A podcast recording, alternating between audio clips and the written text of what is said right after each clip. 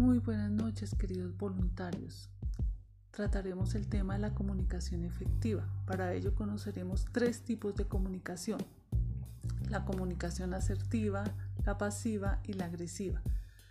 ¿Qué es la comunicación asertiva?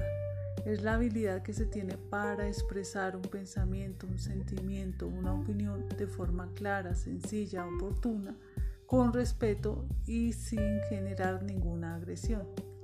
La comunicación pasiva es cuando el individuo opta por no expresar ningún pensamiento ni sentimiento para no generar ningún conflicto. Y la comunicación agresiva es cuando hay expresiones que dañan, lastiman, descalifican a las otras personas.